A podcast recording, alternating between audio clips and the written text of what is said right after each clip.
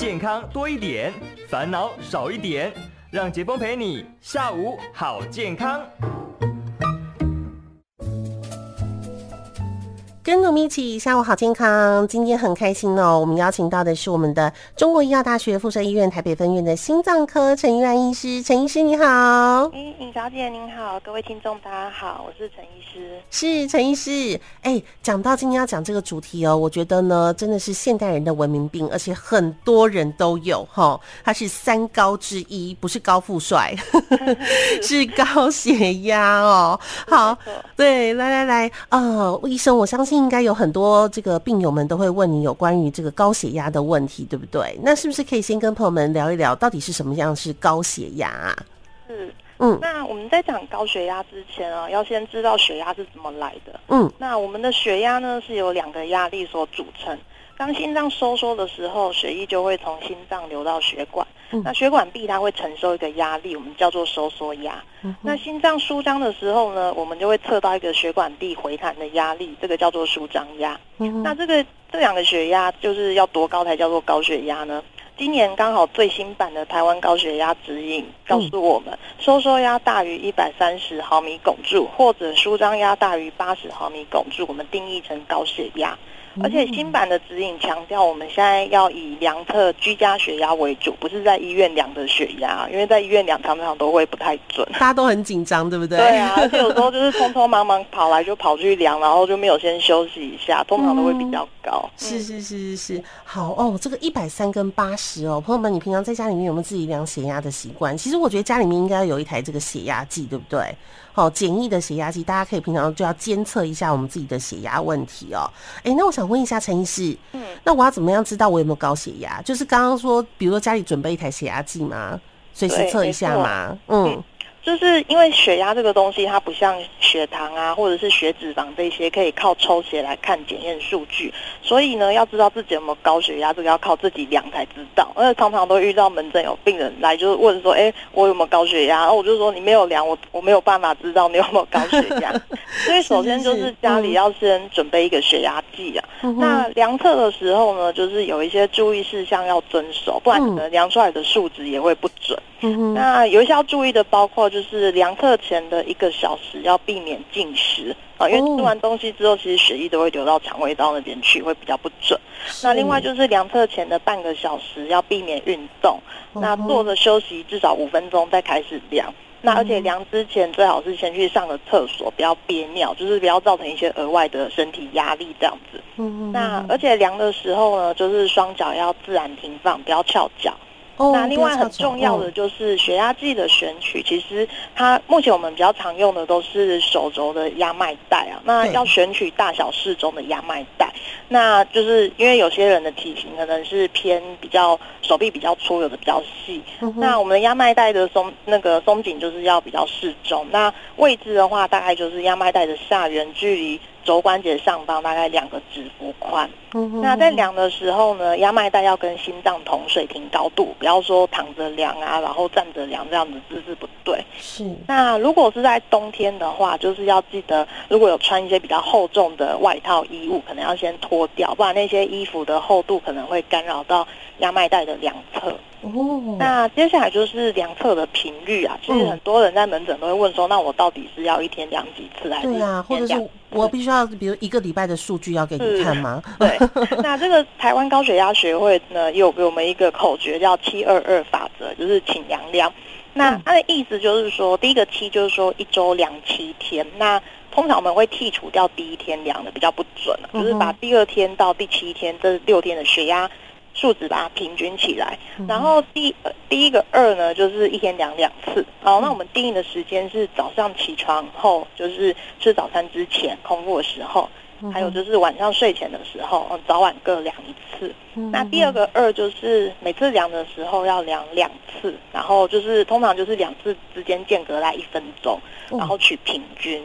那如果用这个方式七二这方式算出来的这个血压有达到刚刚讲的收缩压大于一百三十毫米汞柱，或者舒张压大于八十毫米汞柱，那可能就真的是有高血压了。哇，好啊好啊，哇，有高血压，大家就开始有点担心了哦，就想说，那为什么我会有高血压嘞？嗯嗯，那其实造成高血压的原因，我们可以把它分成原发性和续发性。嗯，那其实大概有九十到九十五 percent 的患者都是属于原发性的高血压。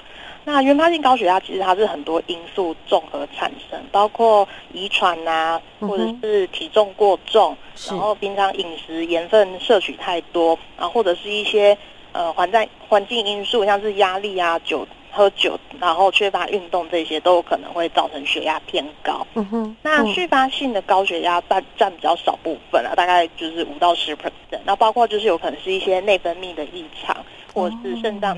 病，那有些是一些先天性的动脉血管疾病，或者是有在用一些药物，可能会影响血压的这些。那还有怀孕的妇女，这些都有可能会造成。自发性的高血压。哦，这个就是比如说呃，有的人有甲亢，对不对？那他就可能会连带就会血压也会变高，嗯、是或者是一些肾脏肾上腺的问题，这些、嗯、有些有长肿瘤什么都可能会造成一些内分泌的异常。哦，还有一些是药物哦，哈、哦，有些药物的一些副作用也会吃久了会让你有一些高血压的问题，对，对不对？像是一些口服的避孕药啊，然后或者一些类固醇这些，所以就是有时候一些不明原因的血压高，我们可能就是也会问一下他的一些。用药史这样子哦，那这个高血压对我们来讲危险吗？就原发性跟刚刚您说的，如果是其他的疾病引起的话，是，这对我们的身体来说，嗯嗯，嗯，是，其实高血压本身是很少造成一些严重的症状，所以常常会被就是。民众忽略掉，但是它会造成一些重要器官的损伤啊，所以我们把它叫做是健康的无形杀手。就是通常你已经察觉到你有高血压这个问题的时候，通常都是已经有一些并发症跑出来，你才会察觉到。那高血压它主要影响的器官包括就是心脏血管，那可能会造成心脏肥大啊，甚至久了之后心脏衰竭。那比较危险的像是急性的心肌梗塞或主动脉剥离，这些都是有可能会猝死。嗯，那再来是脑部的部分，像是中风或脑出血，这个也是有可能。嗯、那另外就是，如果会影响到肾脏的时候，就是可能肾脏的循环也会变差，导致肾脏衰竭。然后我们国人很多洗肾的病患，其实都是一些高血压、糖尿病没有控制好，造成一些慢性肾脏衰竭的。哇，那另外呢，就是也会影响到眼睛，造成一些视网膜的病变，或者甚至失明。所以平时好好控制血压是很重要的。哦哦，这样一讲起来，嗯，大家应该有稍微警醒一点点哦。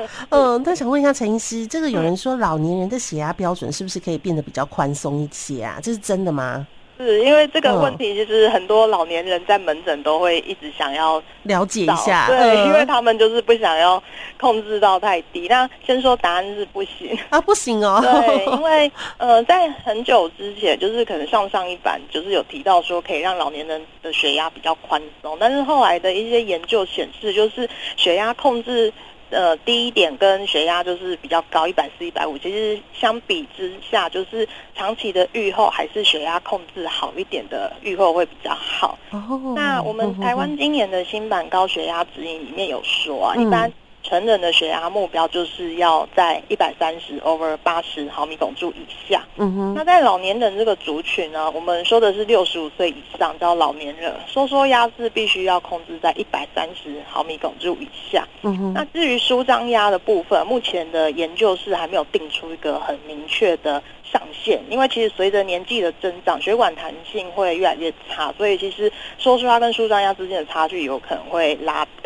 那所以在老年人这个部分，我们主要是看收缩压，嗯。嗯，所以还是要要控制在一百三以下，所以不可以偷懒哦。好，好，那还要问一个问题，就是很多朋友都有疑问的，嗯、这个药我是不是吃下去就屌啊，就要吃一辈子嘞？哦，对，这个也蛮常问，因为很多人就是怕要一直吃药，所以就不敢开始尝试吃药。是，那这个问题就要回到刚才讲的高血压的原因。如果说你今天是因为外在环境或者一些后天因素造成血压升高的话，那么就是把这些诱发因子或者加重因子的问题解决了，血压自然就会降下来。那当然，血压药就不必一直吃下去。是，相反的，如果说你是一些先天因素或者是遗传体质啊。嗯，然后又随着年纪的增长，可能血压又越来越难控制，那这些人可能要脱离药物就比较困难。嗯，那很多人就会想说，那如果我一直吃药，一直吃药，哎，是不是这个血压控制住了，但是却伤肾了呢？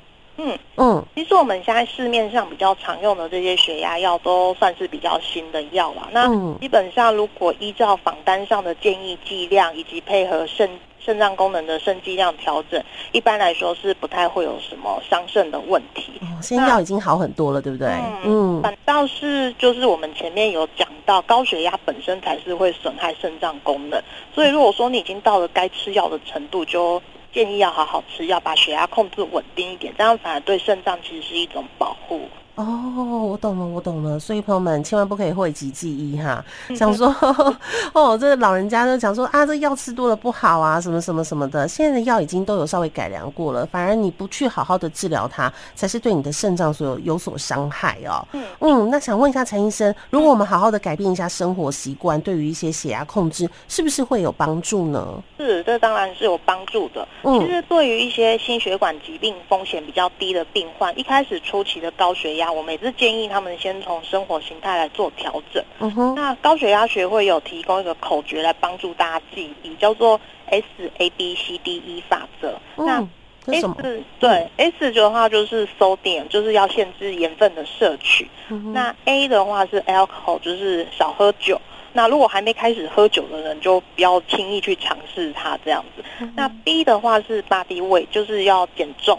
让 BMI 维持在二十到二十四之间。嗯、那不要小看减重这件事情哦，嗯、就是现在研究统计，平均每减一公斤，其实说出来差不多可以降一毫米汞柱。所以如果你减了十公斤呢，血压就可以降十毫米汞柱。其实你吃药都不一定能够效果达到这么好。对哇，所以这个减重后，大家这个夏天到了，多多运动一下，是，就是天然的降血压的方法。哦，好，所以呢，真的是改变生活习惯也是很重要的耶。好，嗯，再来是 C 的话是 cigarette，就是要戒烟。嗯，那 D 的话是 diet，就是饮食要控制。那目前就是建议少吃红肉，然后蔬果多一点这样子。嗯，那一的话是 exercise，就是要多运动。那这样就是这个 S A B C D 的这个口诀，帮助大家记忆。嗯，好好好。所以啊，朋友们，今天有没有对这个高血压有更多一点点的认识了哦？这个血压问题呢，的确是现代人很多，我觉得将近有搞不好。十个人就会有三个人应该会有高血压的问题吧？医生，你们有做过统计吗？有，而且其实就是还有三分之一人都不知道自己有高血压。哦，天哪！所以呢，嗯、就是最后要再宣导一下，就是刚刚我们讲的七二二法则，自我监测血压。嗯、那如果说你的血压是正常的话，就可以一年执行一次七二二量血压。嗯、那如果说你已经在高血压的边界，就是你的收缩压已经在一百二十到一百二十九之间，快要突破一百三，那就建议。你半年就要做一次七二二量血压。好。那如果说你已经是符合高血压定义的民众呢，嗯、那就建议要与医师讨论治疗计划，不管是药物治疗或者是非药物治疗，这样才不会说之后造成一些器官的损伤，甚至发生一些比较严重的急性并发症。是，好，今天非常谢谢我们的心脏科的陈玉安医师，谢谢陈医师，嗯，谢谢大家，嗯，谢谢，谢谢，拜拜，拜拜。